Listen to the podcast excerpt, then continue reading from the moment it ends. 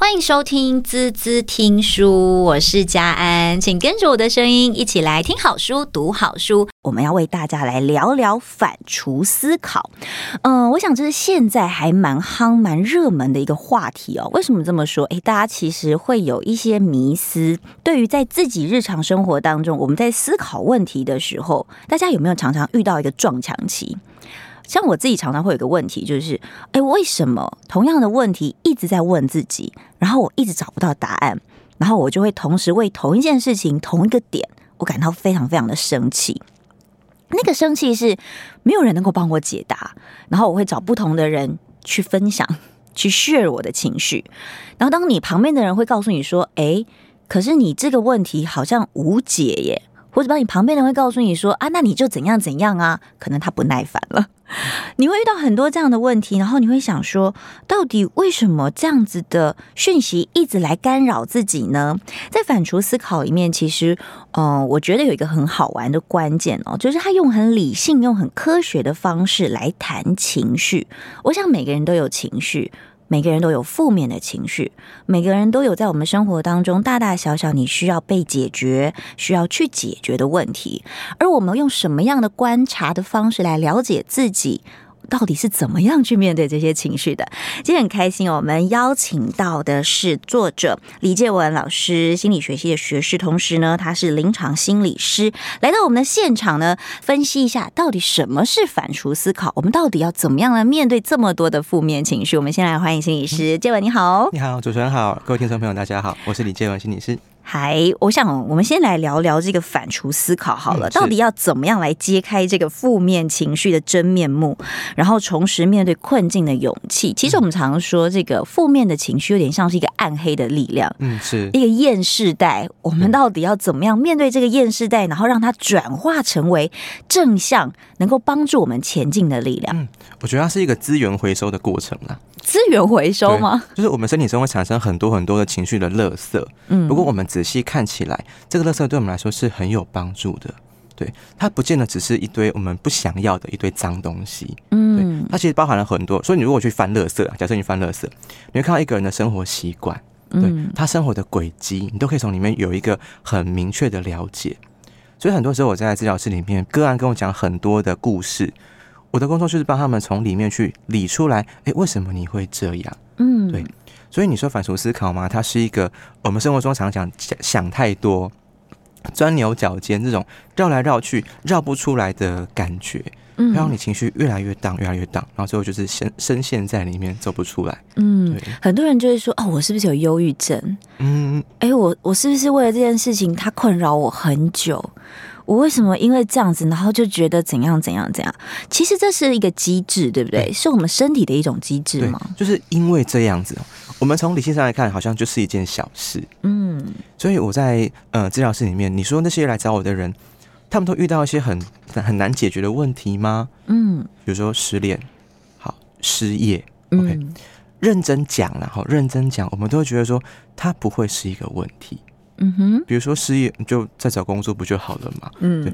但是当你这样讲的时候，对方就觉得，嗯，你不懂我啊。对，我们常常就是，如果跟别人讲情绪，会有这种感觉，是对方不懂我要表达什么。嗯哼，他们很快就会抛出一个标准答案出来，你应该要怎样怎样怎样，或是我那个谁谁谁以前跟你一样，他现在不是够讨好的，你为什么要这么难过呢？嗯，对。所以通常是我刚刚主持人讲说，我要用理性来解决情绪的问题。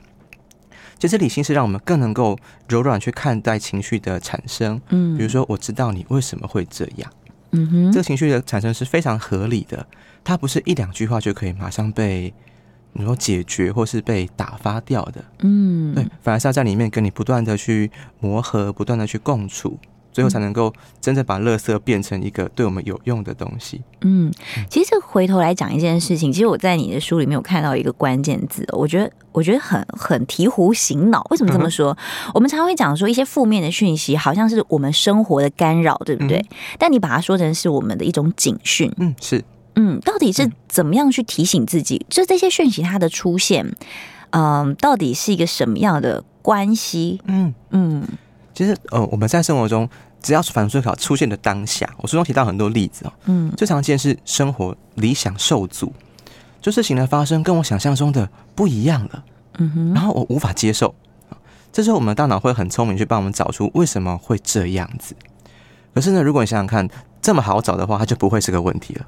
嗯，所以说我们在讲压力处理嘛，后第一步是呃解决问题。嗯，但是如果说这么好解决的话，它就不会是一个压力问题。通常都是说它需要放一下，它短期内无法被解决，甚至它啊，对不起，短期内无法被解决，甚至它长期以来它就无法被解决，它就 always 会是一个问题。嗯哼，这时候如果我们用一样用那个解决的方式去想，我们就会卡在那里了。为什么不行？为什么不行？为什么不行？好，可是我们就只是单纯想知道为什么不行。我最近常常去那个高中办讲座哈，我就会我就问大家说：各位同学们，你觉得你的爸妈在骂你说为什么考试考不好的时候，他是真的有兴趣想知道你为什么考不好吗？他只想骂你而已。对。如果说真的，他如果真的想知道的话，应该坐下来问问看，说：“哎、欸，这边你哪边不会，哪边写错了？”嗯、他如果不懂，他可能要问你说：“那要怎么办？要帮你找老师吗？”哦，等等。所以说没有，他只是想骂你，嗯，甚至给你下一个指令是：“你给我考好一点。”嗯，或者有些人会说：“爸妈也没有骂我啊，他就告诉我下次考好就好了。”哎，可是他要告诉你怎么样可以下次考好吗？嗯，是啊，所以不觉得跟我们在反刍思考的时候很像吗？为什么？为什么？为什么？我们只是想骂自己而已啊！对耶，其实我们是一个自虐的过程，是这样子吗？嗯，对啊，你看他跟你说下次考，可能给你一个希望说，说好，你有一个目标，有个方向可以做。嗯，可是如何达成这个目标，我们 always 都不知道。嗯哼，对，我觉得它其实是一种，好像是当你理想跟你的现实嗯不一致的时候，嗯，嗯，对，它就产生了一个冲突。对。所以其实我们只是要跟自己说，我达不到，好难过。嗯，仿佛我告诉自己说我应该要达到，就会开心一点。嗯哼，但是你越想，就会觉得那个达不到事实还是会不断在你身边或是在你眼前重现。我就是不行，或是我常跟我的个案说，我们就是烂，不然你要怎样？哦，你这是一个同理他的方式吗？对，就是我就是做不好。嗯，也就是说，其实我们应该要先去接受自己这样的状态，对不对？嗯、其实，在你书中有一个例子，我觉得蛮有趣的，哦，嗯、好像是你自己的例子，就小时候你喜欢画画。啊？是。哦，那个例子是我我爸跟我讲的啦。嗯，对。我其实完全不知道发生什么事情，而是在我小二还小三的时候，我爸就有一天呢，我、啊、那时候我拜了一个我们 当地很有名的水彩画的画家为师，嗯、后来我去 Google 他名才知道说，哦，他是一个很有名的人，我以前不知道他的。好，我爸就跟我说，有一天他去接我。看到我在画画，老师站在我后面对着我的画摇头，嗯，他就觉得说这个小孩子可能不适合画画，是我爸这样觉得哦，他就不让我学画画了。所以老师其实没有说，对啊，老师没有说啊，他只对着我的画摇头而已。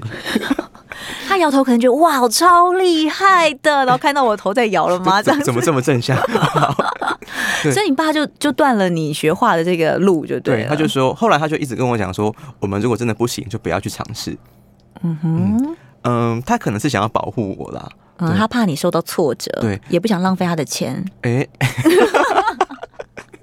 哎，这个有可能哦，对，但是呢，我就被这句话深深的影响，就是我就是不会画画，嗯，对，所以我从小大概从小学、国中、高中的美术课都过得非常的辛苦，嗯，因为我就是不会画画，我觉得是一个设定。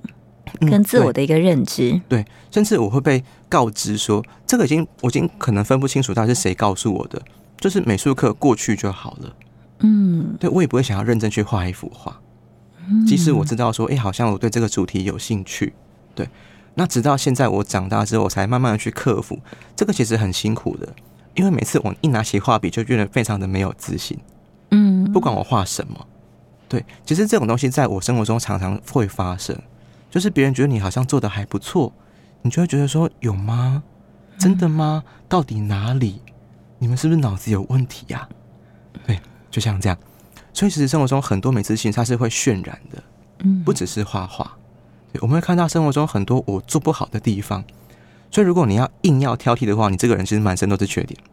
嗯，对，只是说我们怎么去看待这个缺点，就变成是我们如何处理负向情绪的一个很重要的方法了。嗯，我们要休息一下，等一下回来我们继续跟大家来分析探讨，在我们的生活当中，在我们的生活里面，到底什么样的事情会让你自己没有自信，会让你自己对自己其实是有一点担心，觉得没有安全感的，而这些问题，它在生活当中不自觉的会一直出现，一直在询问你自己。然后一直会困扰你，这个或许就是你的反刍思考影响出来的负面情绪。嗯、我们休息一下，马上回来。欢迎回来，滋滋听书，我是佳安，请跟着我的声音一起来。听好书，读好书。今天和心理师李介文来聊反刍思考，怎么样帮大家用这个负面情绪来重拾面对困境的勇气哦。其实我们常常在想一件事情，就是到底我是一个怎么样的人，而为什么我会一直有负面情绪产生？我真的是有忧郁的潜质吗？还是我是一个担心、害怕特质比较高的人呢？亦或是我只是没有安全感而已？嗯、今天我们邀请到杰文来到我们的现场，来聊聊这个很新的名词啊、哦，到底什么是反刍思考？反刍大家知道动物吧？嗯，好，动物容易反刍，那那个骆驼啊，哈、嗯，就是吃一吃之后就就比较容易不会饿，就是一个动物的基本生理的概念。但我们今天用一个比较理性的方式来谈这个负面情绪。嗯、我们到底是一个怎么样的人？为什么？你会透过反刍思考去界定你是一个怎么样的人呢？其实我们在反刍思考当中，我们可以问自己一个问题，就是如果我做不好了，嗯哼，这对我来说代表什么样的意义？嗯，呃，我之前我在高雄，呃，在台南工作，那但是我住在高雄啊，所以说我每天大概一个礼拜大概会有三到四天吧，晚上会从台南开车回高雄。嗯，对，你看深夜哦，大概九点十点了，然后。车上一个人封闭空间，那是一个最好的思考时间。嗯，我会想什么呢？我会想说，我今天晚上跟那个谁谁谁某个个案讲的话，哎，好像没有讲好，哎，嗯哼。然后那个谁谁跟我讲了什么话，他情绪快要出来了，好像我没有接住，哎，嗯，我打断他了。对啊，天哪，我怎么会这样？好，我就越想心情越差，心情越差。好。甚至有一次，我心情差到真的忘记要下交流道了。哦、对，我家我家住高雄嘛，我开到快要到屏东去了。我的天哪！对，我看到那个台八八往屏东那个牌子，我还突然惊醒说：“天啊，怎么会这样？”嗯。好，后来我发现，就像我上一上一段讲的，其实我只是想要骂自己而已。嗯。我冷静思考了一下，为什么我会这样子？因为那个是在一个很安静的环境里面，我可以慢慢的想，慢慢的想，我应该要讲什么。嗯。可是，在治疗师当下呢，我可能一两秒里面就要做出一个反应了。嗯，所以那那些话或许讲的不好，但是它应该是我当下能够做出来最好的反应。嗯，对，所以我要这样想是，我觉得我是一个不好的心理师，倒不如说反过来，我希望自己是一个能够解决个案所有问题的心理师。嗯，这是一个我对自己的期望，但很显然的，这个期望好像不怎么符合现实。嗯，就会有一个落差感。对，所以与其说我我是个怎么样的人，不如先讲我希望自己是一个怎么样的人。嗯，然后在生活中，我的所有的资源，资源包括说时间啊，我的金钱啊，我的脑力呀，我的人际关系等等，这些东西够不够打造出一个理想中的我？嗯，如果可以的话，这个我们的情绪会比较平和平缓一点。但是很不幸的。我们通常这标准都会设的太高，高？对，嗯，就像你问男生身高跟问女生体重是一样的道理，男生都会多报，女生都会少报 就是我希望自己是这个样子的，对。对，这是一件很令人难过的事情哦，就是我发现我自己的样子跟我理想中不一样。嗯，对，所以的这个期待落差感，其实会影响我们在自我认知跟自我定义上的一个关键，对不对？嗯、对，嗯，通常是我希望自己这样子做，但是我忽略了很多是，诶，那我到底要付出多少努力，嗯，才能够达到？所以有时候我们会通常会跳过这一段，我以为是我咻一下就可以达到这个目标，嗯，我是不需要努力的。但当努力一加进来之后，我们就变得很辛苦，因为其实我也不怎么想要努力。嗯，就跟减肥一样。我想要变瘦，跟你说少吃一点吗？嗯，不要，好饿哦。多动一点吗？不要，好累哦。我不想动。可是你胖吗？我好胖，我好难过。为什么你们都要笑我胖？哦，对，就像这种感觉。嗯，所以我会请大家先想一想，我是一个怎么样的人。这时候我们可以，我们就不要把那个理想跟标准摆进来了。嗯哼，就是我常跟个案说，我们就是胖，我们就是笨，我们就是烂。嗯，这个烂不是自我放弃哦，而是说我现在就在这里。嗯，如果我认不清这个事实的话，我永远都以为我是一个理想中的我，事实上并不是啊。嗯，我就是一个没有自信的人。那在什么地方没有自信呢？比如说，我担心，嗯，在人群面前讲话，嗯，我担心我的表现被评价。就像这样子，我们把一个很模糊的概念渐渐变得清晰一点了。嗯，等于是我告诉你，诶，要达到目标，你要克服哪些东西了？嗯，好，比如说少吃，哪些你可以吃，哪些你不可以吃，在什么时候可以吃，在什么时候不可以吃？嗯，所以这个是我们用理性来帮助情绪缓和的一个地方。其实你不用想这么糟的，可是呢，我要告诉你怎么想会过得比较好。嗯，我觉得这点是很多人遇到的困境哦，嗯、而且是很简单，但是大家很难做到的一件事情。嗯、我们常常都会说，当有朋友有负面情绪的时候，嗯、哦，我真的很烂，我真的怎样？然后大家就会说，没有啊，没有啊，你，你超好的，你超棒的，你怎么会烂呢？不会不会，因为你就会发现大家都不懂我，嗯，是，大家都只是看到我的表象。对，但事实上，回头来想一件事情，如果今天这件事情我们可以自己帮自己，嗯，去界定我是一个什么样的人，我可以先去接受我现在的状态。我们就像爬楼梯一样，如果我们有一百个阶梯要爬，我要爬到那个顶峰，那我们现在到底在第几层啊？嗯，对。通常你知道这个会觉得很挫折，嗯，就是天哪，原来我才才在第一层哦。面对现实的那种，甚至我还没有爬上去。好，嗯哼。可是这是我们以往的习惯，就是我们会把一个表现加上评价，嗯，比如说六十分 VS 八十分，嗯，八十分就是好，六十分就是烂，嗯哼。好，可是呢，我们会觉得说六十分它就只是六十分，嗯，对。如果真的考试是要检验你什么地方会，什么地方不会的话，诶，那不就是这样吗？嗯，就代表你还有四十 percent 不会。对，可是为什么我们就要加一个“我就是比别人懒 ”？OK，通常这句话会阻碍我们进步，因为我们不想要比别人懒。嗯，可是呢，要你认真去努力，你又嗯，你又不想。对，所以我刚刚不是呛主持人说，哎、欸，这个话都给你讲就好了，你什么都要啊？嗯，对，嗯、真的是这样的概念哦。不过我想在书里面你提到了一个方法，有一个公式，就当你遇到什么样的问题的时候，你会有什么样的认为？嗯，而且你有什么样的感觉？是。这个公式是可以怎么样来让大家思考的呢？嗯、就是说，呃，假设这样子，我遇到了一个事情，好，比如说是我的个案讲的话，我没有接到，嗯，好，我觉得我是一个不够好的心理师，嗯哼，我会觉得我很挫折，嗯哼，好，所以你看，我们刚刚想的推论是，我是一个不好的心理师，但是我想要当一个。很好的心理师都是反话哎，对，所以我会从个案的话里面去听出不同的意思，所以我也希望大家可以从这个方面去听，看我到底想要怎么样，嗯，然后最后是我的困难在哪里？OK，对，就是我不好，那我到底遇到什么困难？嗯，通常我们只会把不好这两个字套到自己的身上，我不好，或是我烂，嗯，可是呢，在性格上面，有些事情是我们真的有困难的，比如说我是一个害羞的人。那什么叫做害羞？嗯，我在人群中我会感到很不自在，嗯，或是我在人群中我会不想要讲话，嗯，那为什么不想要讲话？是因为我怕不知道说些什么，嗯，还是我怕我说出来别人会不认同？嗯哼，好，可以从这边一个一个去各自的做拆解。如果我不知道要讲什么，我是不是先把要把这块补起来？嗯，或是如果我担心别人的认同，那我是不是先看看在场的人是不是有一些我可以信任的？嗯，如果说没有的话，那我要怎么去建立我信任感？是我先不要讲一些太过激进的言论，或先讲一些轻松的话题，先让我自己可以跟大家打成一片吗？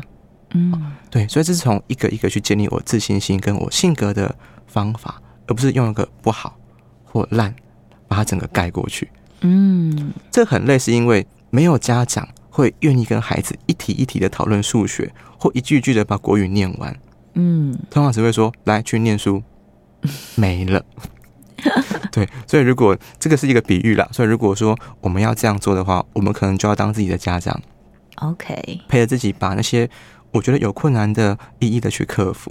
嗯，而不是给自己一个方向，说哦，反正我就是怎样，而是我们要去拆解这里面的原因到底是什么。对。不过讲到这里，其实大家有没有发现，就是建文心理师他其实讲话也很有自己的风格哦。怎么说？就是我觉得你是一个，你在讲每一件事情的时候，其实你的思考是两面的。嗯哼，对，对不对？就比如说他讲一句话出来的时候呢，像他刚刚讲，我是一个不好的心理师，但其实他。是很想要当一个很好的心理师，嗯、好，所以其实这是反刍思考者他的思考逻辑跟他的风格吗？是不是？是啊，反刍者他们都有一个说话的风格，我们到底要怎么样去分辨这个风格？是，通常当你在骂自己的时候，你可能要想一想，为什么我要这样子骂？嗯，所以呃，我不知道我们写在中一个例子啊，就是我之前在一个亲子会谈里面，好，我在做那个脑波注意力训练。然后呢，嗯，一个小朋友他做，他是他是五年级了。好，妈妈就问我说：“哎，老师啊，啊，他做的怎么样？”我说：“哦，他做的还不错啊。”好，那刚刚的小朋友呢？哦，上一个小朋友他一年级，他进步的比那个你们小朋友快。好，就这样。好，妈妈就说：“哎，人家一年级，你五年级了，哎。”好，那小朋友马上就说：“哦，怎样啦？”好，你想看他们两个人各自要表达是什么？嗯，我就跟他说：“妈妈，看起来你很急，对不对？”或是看起来，你是不是觉得小朋友不够认真或不够努力，对不对？嗯，那小朋友想说什么呢？想说想说的是，妈妈，我已经很认真，做的很好了，能不能给我多一点赞赏？嗯，所以这个是我们讲话之之间的嗯弦外之音。嗯嗯，这个不止在亲子上面哦，其实在男女朋友身上、夫妻身上也可以用到同样的观念，是就是这种话中有话。对，我们好久没有一起聚聚了哦。嗯哼，如果你跟他说，哎、欸，没有啊，我们上礼拜不是才刚聚过一次吗？他言下之意就是说我想要跟你单独，对，OK，就是就是这样子嘛。所以当你在骂自己的时候，你可以先转换一下，看看是我希望做到什么，嗯，我对我自己的期望是什么，然后这个期望没有被满足，嗯，对。但是我们先不用这么快，我们先停在这个没有被满足的情绪，其实是一个很大的重点。通常就是我们第面对这个情况，第一个是我不要。嗯，对，其实朋友也是哦。当你跟别人朋友讲说我很难过什么什么，大家就会说：“哎呀，你不要这样想啊啊，你不要，嗯，就没了。”所以你说我们有常同理自己吗？也没有啊，我们根本不能够接受我做的不好，哎，嗯，我不要这个情况发生，嗯，不要看到，或者说我拒绝看到这么差的自己，我希望自己是好的，嗯，所以当我活在期望中。嗯，会好一点，但是现实明显就不是这样子。嗯，就会造成一个冲击跟让自己产生负面情绪的过程，嗯、对不对？所以你看，很多嗯分手后的男女，他宁愿等在当地，希望对方回来，嗯，他就拒绝承认说我们已经分手了，不愿意面对现实。对，可是呢，在现场他又是一个受害者的角色跟姿态，这其实有时候还蛮爽的啦。就是，我就拒绝付出我应该要付出的义务跟责任啊。就是我是一个被分，假设啦，我是一个被分手者。嗯哼，好，那我就应该承受我在爱情里面，好，我就是失败了。嗯，我就是被抛弃了。我就说什么地方做的不好。嗯哼，但是这些我通通不都不要。我帮自己设一个很美好的假象，就是我只要努力改变自己，他就一定会回来。嗯，嗯，好，那你说他现在现场他开心吗？事实上，他并不开心。嗯，不过相较之下，要他承认我居然这么的难堪，他不愿意，这是更痛苦的事。嗯。所以大家其实可以想想，自己在生活周遭是不是有像这样子的一个弦外之音，或者是当你做哪一件事情的时候，其实你内心的目的是另一个方向，亦或是你只是为了掩盖你自己真实的那些想法。其实我们刚刚讲了很多，包含了像反刍思考者他说话的一个方式跟风格，哇，常常我就觉得这是人格分裂吗？他一体两面对不对？每一句话的背后都有他内心的声音，所以我们说这个反刍思考者，他有点像是内在声音的代言人，嗯，是的，他在帮自己心里那个默默的，然后不愿意被发现的，或是不好意思被看见的那个声音在发言，在发声。有些话是我们讲不出来的，嗯，我很难开口。你想想看，我们怎么能够接受我是一个不好的人？嗯，或当我们如果没有写功课的时候，你会怎么跟老师说？呃，我我忘记了，嗯，这个好难。好，对，我曾经就跟我孩子说。他就是很难，就是他不然就是不想写，你就想偷懒，对不对？我说对，可是爸爸妈妈说我不可以偷懒。OK，所以因为他知道他不能用偷懒来作为借口，或是他不可以偷懒，对，所以他找了其他的理由来掩饰他的行为。所以我们会用一种类似拐弯抹角的方式来，我觉得是扭曲自己的性格啊。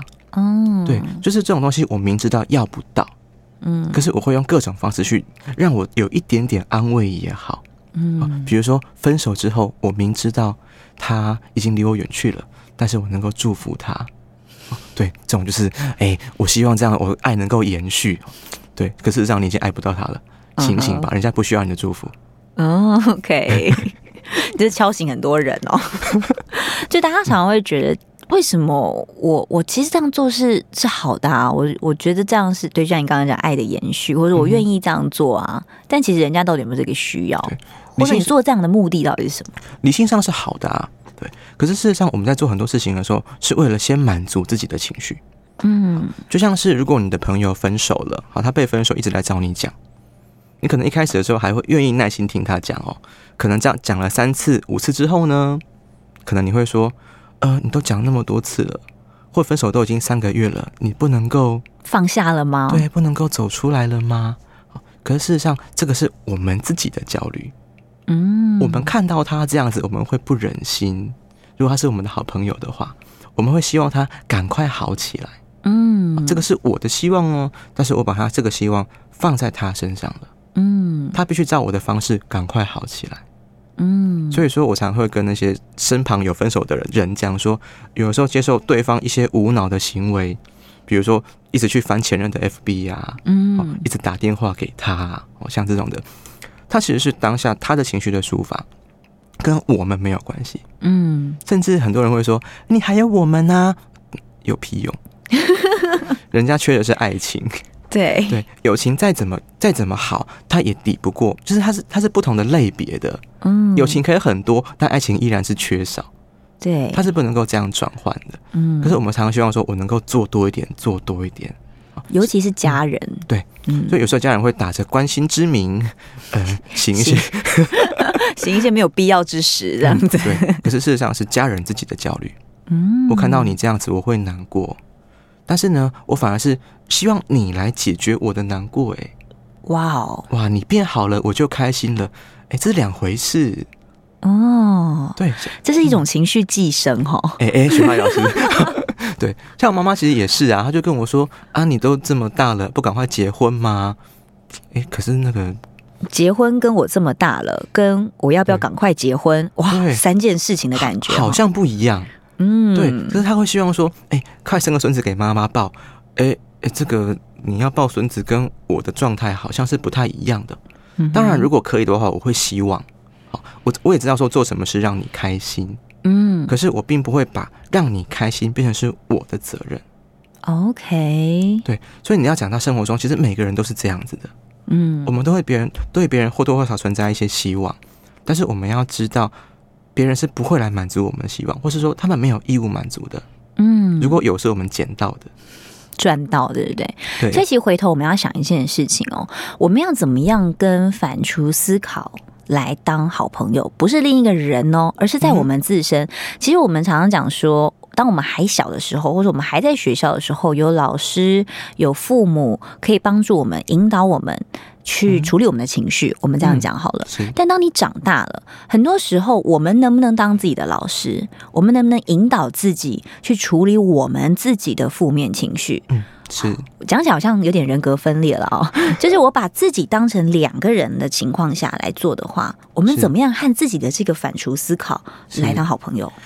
会常会这样去跟自己做对话，嗯，很像是小天使跟小恶魔这样的感觉。那他们的角色不是要互相的辩论，而是互相把自己的想法表达出来就好了。嗯嗯，比如说我在面对个案的时候，其实我是会紧张的，嗯。那小恶魔会告诉我说：“你不应该紧张，你是一个心理师，你是一个专业人员。”嗯，好。可是我常常遇过个案在我面前，我在精神科的时候，在我面前摔桌子啊，嗯、哦，对，然后在我面前丢东西啊，你知道，身为一个人，还是会害怕的，对，会很 差的。所以我会告诉我会告诉自己说，可是这个情况底下，我真的会紧张，而且我会受伤哎。嗯，对，那你要怎么办？这时候我常跟我的跟他讲说，我们要表达意见，不是说我们要真的要别人顺从我们，而是要妥协。嗯，我们就各让一步，好不好？比如说，我可不可以躲？但是我依我依然是一个好的心理师。嗯，对。所以有时候我们只是把生活中的一些缺点融合在我们的每一个经验里面，就是我是个好的心理师，但是我会犯错。嗯，我会犯错，不代表我就是一个不好的心理师。嗯，哎，那个小恶魔，你用这样的方式来评价我，好像没有很正确哦。嗯，那通常去看小恶魔它存在的时间长短，嗯，跟他讲话够不够力。嗯哼，通常是我只要是小天使，就会觉得很怯生生的说，可可是我我有做了很多，对，就像这样，对，正派跟反派的这个对话当中，对，所以等于是我们已经用很多嗯、呃、很多习惯的方式，很多习惯的思考去让我们自己有很很大的挫折，嗯，对，所以可能要两边要多讲几次，我不可能。让小让小天使，嗯，一气之间变得很有力。好，我们回头讲一件事情，嗯、说多讲几次，常常我们的负面情绪，它会一直、一直、一直不断、不断的冒出来。嗯，是。所以对于好我们理性哦，或者是心理师的这个观念来讲，对你来讲，这是正常的，对吗？嗯，是正常的啊。所以要让他一直讲，要一直讲，怎么样的一直讲？所以我会在书中写一个例子是，是我们要给反刍思考一个嗯 office time，嗯哼，对，它要冒出来，它有一个时间点。嗯，它不能够无时无刻的冒出来的啊！我想举个例子，假设我们现在在讲话，我们在录广播，嗯，外面有人在敲门，嗯，请问你会怎么办？嗯，先让他等一等。嗯，OK，你说就这样子吗？好，对。那如果说你都不理他呢？他可能会一直敲门。嗯，是的，好，所以说我们就是这样子啊。如果我们有负向情绪出来了，我们要先告诉他，我正在做什么事，请你让我等一下。哦，但是你不能够从此不理他哦，你要让他讲完。嗯，对，所以我让我想到我一个例子，是我在实习的时候失恋了。嗯，你知道，身为心理师，失恋是一件很痛苦的事情，因为可能可以，哎、欸，不会啊，你可以找同行的，因为你们身旁都是心理师。那阵子很惨的是，我还遇到很多失恋的个案。OK，能够想象一个失恋的心理师对一个失恋的个案，能够讲出什么话来吗？相拥而泣。对，所以我后来发现，我那段时间其实我回家哭了很长一段时间的。嗯，我通常就是回家大概七八点，买个便当放在桌上就开始哭。嗯，都躺在床上开始哭，哭哭哭到晚上十二点起来，把冷掉的便当吃掉，然后再做医院的事情。嗯，这样哭了大概三个多月吧。哇，对，那直到三个多月之后，我才能够慢慢接受说，嗯，好，他已经离开我了。嗯，这是一件很痛苦的事情，就是他已经离开我了，然后我对这个事情一点力气都使不上。嗯，对，所以你说为什么这么难接受？他必须要让负向情绪抒发完之后，你习惯它的存在了，我就是这样，我们才能够进行下一步。嗯，所以通常你说转不过来，是因为我们时间还没有到。嗯，我们都会很理性的说，诶，应该要到了，应该要到了。对，就你怎么不赶快走出来？对，因为我们在旁边看，就是在讲风凉话的份嘛。嗯，我知道你很痛，可是我的身我的身体其实一点痛都没有啊。嗯，所以我们常常会过度理想化。就是我之前遇过一个例子，是我去健身房，我啊举那个杠铃，好，然后我的教练就跟我说，他两边就各放了三片，好，然后就说，哎，很轻，换你。就后来你猜我举了多少？就完全举不起来吗？我是举了那只杠，零都无法这样子。你知道那是非常好丢脸哦。嗯哼。可是他的观念是我可以，你为什么不行？不行，或是你都练这么久了，你为什么不行？嗯，对，只有我知道我不行，但是我要怎么去努力跟改变？嗯，这个就像我们刚刚在讲反刍思考哦，就是如果说。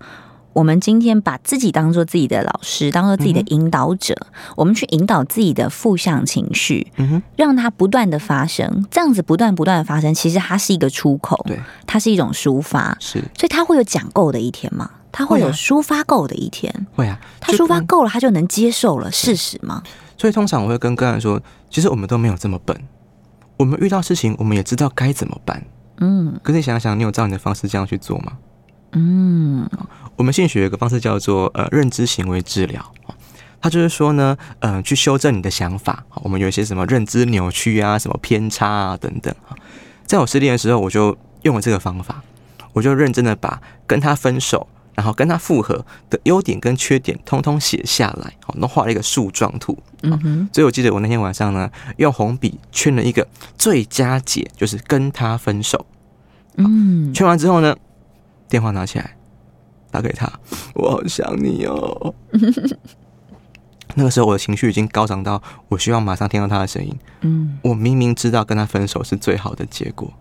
嗯，对，但你还是这么做了。对啊，所以很多时候你会觉得，为什么我们犯一些低级的错误？嗯哼，那个不是低级的错误，是你本来就不想要照原来的方式这样子做。所谓的争一口气这种东西啊，对，为什么要争那口气？为什么那个气对你有这么重要？这么重要？对，那个是我无法透过一两次或别人跟我讲什么话。它就会消除的，嗯，对，所以你说要急，其实我们自己才最急。嗯，我们希望自己可以马上照那个理性、理性的脑子这样去运作，嗯，对，可是事实上是不行的。是，所以其实大家会常常会有一种碰撞期，或者是有一种自我矛盾的感觉。嗯，这个矛盾其实就是反刍思考，它一直在敲打你自己。对，就为什么？为什么？为什么这样子？对，但为什么就是一直在骂啊？一直骂，一直骂，所以这个东西要骂够了，才会转到说，那我应该要怎么办？好，那我们要休息一下，等一下来聊聊到底要怎么办。嗯哼，今天和我们建文心理师来聊这个反刍思考。我们常常讲哦，我们这样子聊到现在，我会发现一件事情：反刍思考，它就像是我们在照这个照妖镜一样哦。我们一直面对着这个自己的负面情绪，不断的和自己对话，而这样子的一个负面情绪不断的来呃干扰自己，或是不断的出现的时候，它其实是有方法可以被解决的，对不对？是可以的。呃，我先讲，如果我们在工作当中，然后遇到反刍思考，应该要怎么办？嗯，除了刚刚跟呃跟他说，请请等一等，给我一点时间，我会我会听你讲话啊之外，我们可以透过一些分心的方法，嗯，比如说，嗯、呃，如果说佛家讲人有几觉哈，什么眼耳鼻舌身意这种东西，你可以试着在当下先把你的感觉先打开，嗯，比如说眼睛看看周遭，然后看看身边有什么东西，把你看到的东西全部都描述出来。嗯，比如说我看到眼前有一张桌子，它是木头色的，啊，有点大，上面放着两包卫生纸，啊，有一包比较少，好像也快被抽完了。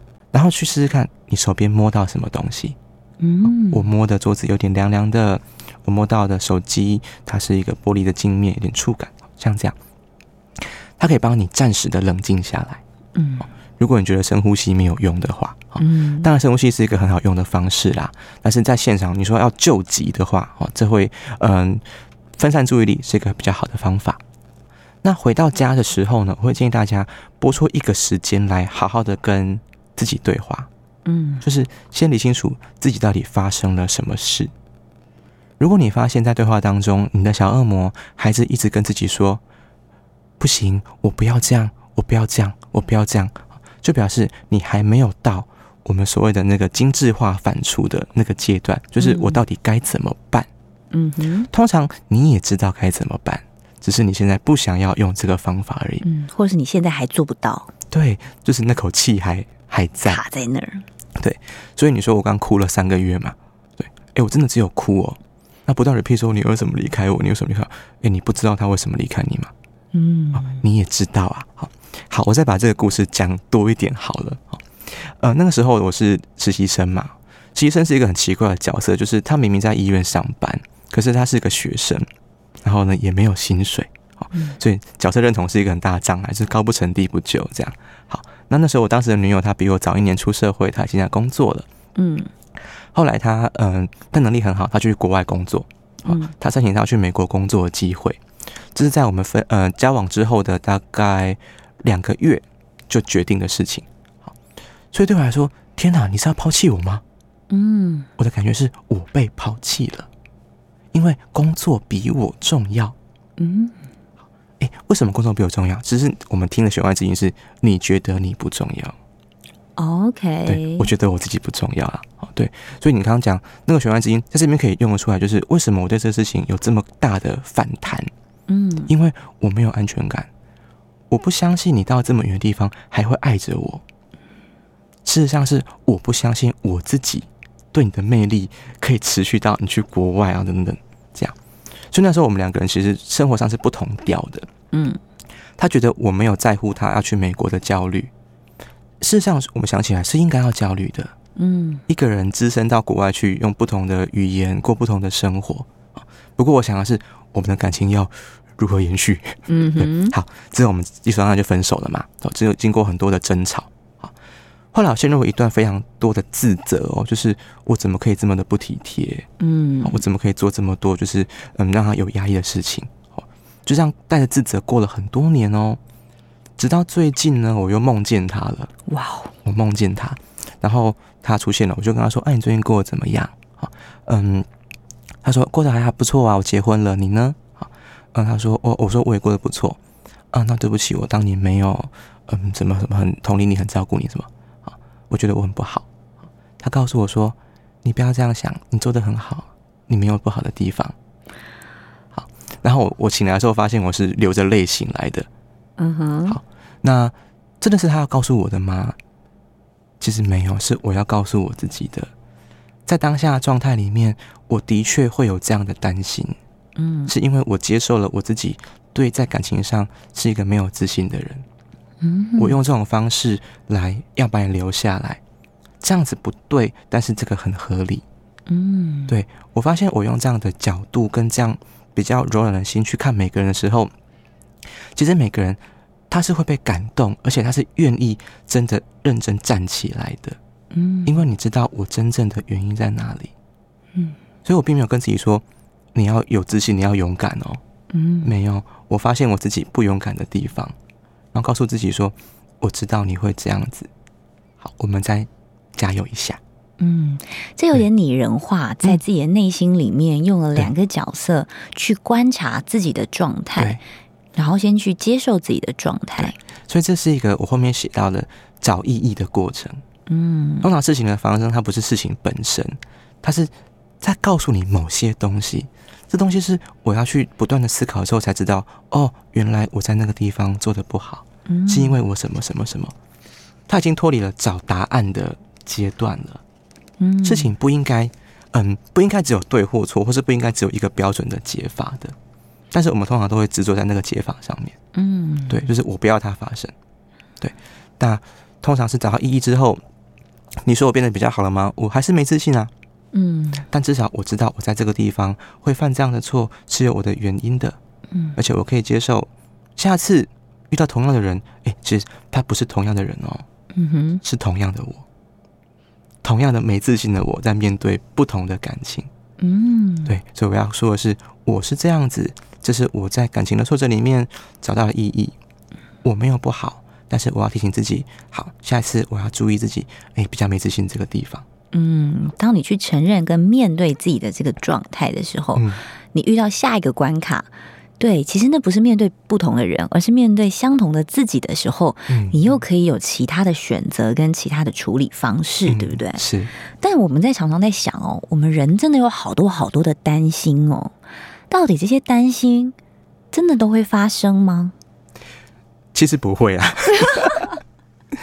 可是它是一个很好的准备哦。你知道，未雨绸缪是一件我们在社会中是一个被认可的事情哦。嗯，对。所以你说那个担心，事实上它反映的是，我觉得我自己没有应付危机的能力。能力。嗯，对。你说，我常跟个案讲，如果金城武失恋跟我失恋，你觉得哪个压力比较大？应该一样，不是吗？诶，我们这样看，可能会一样。嗯，对。但是，我是说，如果如果这样看的话。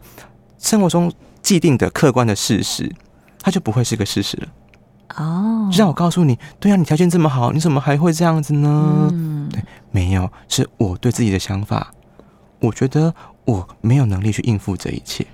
嗯，但是我们通常都会把焦点放在避免事情的发生，不如放在我身上吧？为什么我会这么担心这件事啊？嗯，诶，这个对我代表的意义是什么？嗯。所以，通常很多那个失恋失恋后的人，为什么放不下呢？或许他也担心他找不到下一个跟他一样好的对象了，嗯，或是说，应该反过来讲，他不相信自己可以遇到更好的，或是可以吸引这么好的对象。嗯，对，这是我自己的意义啊。嗯，就你去思考到说，到底你在担心的背后目的是什么？嗯，你真正担心的东西，往往不是你字面上担心的那些事情，是，而是你背后的能力。所以我们在讲这个反刍思考哦，其实你后来有规划一个进阶版的，叫做精致化反刍。嗯，对，是。什么是精致化反刍？它其实有几个方向啦。第一个是我应该要怎么做？嗯。第二个是。这个东西改变了我什么？嗯，第三个是说，那嗯、呃，这个事情对我代表的意义是什么？我有一个朋友，他是在呃，我是高一毕业的，我们在高雄一起念书。那他毕业之后，他就跟着男友一起去花莲工作，哎，跑了超远的。好，然后呢，大概半年之后，他们就分手了。嗯，对，他就说他已经开始适应那边的工作和生活，就分手了。那你觉得他要怎么办？这个女生哦，继续留下来，还是要离开？嗯，她后来选择了在花莲开启了一个新的生活。嗯，对，他说就当做是去认识多一点的新朋友，嗯，然后给自己找一个不同的生活的体验。这个是分手这个事情带给他的意义是什么？嗯，他开启了一个新的可能性。哎，可是你说在分手当下，你有觉得它是新的可能性吗？真的哈、哦，当下要怎么样去？嗯去觉得这是好的哇，这个好难。通常没有，所以我猜他还度过了一大段的那个痛苦的时期，嗯、一大段的自我怀疑，或做了很多的奇怪的决定。嗯，我猜是有的。所以他是在很后面的地方。所以各位，如果说你还停在那个为什么为什么的时候，我建议你先先不要想这个。嗯，对。但如果你开始发现说，哎，我下一步要怎么走？我要怎么面对只有我一个人的生活？嗯，或我要怎么在挫折当中往前进？哎，恭喜你，你已经开始出现那些精致化的反刍了，对。但这个事情是，它不见得你想做就做得到，嗯，而是当你在都讲完了，情绪也抒发差不多了。你才可以慢慢的重拾这样的想法跟这样的改变。嗯、是，就怎么样让这样的负向情绪、负面的力量变成你成长的动力？嗯，这其实是一个转化的过程，嗯、然后也需要一点时间，可以用一些方法来帮大家来做解决。所以你可能没有办法让自己不去想，嗯，不去问为什么，对，不去发泄，不去抱怨。你可以接受，你可以去抱怨这件事情，但是你也可以学会。或者是你也该学会，你可以怎么想，对不对？嗯、是的。今天非常开心，让建文心理师来我们现场，跟我们来聊反刍思考。当然，大家如果意犹未尽的话，还可以找到这本书，可以细细详读。也非常感谢接文喽，谢谢，谢谢拜拜，拜拜。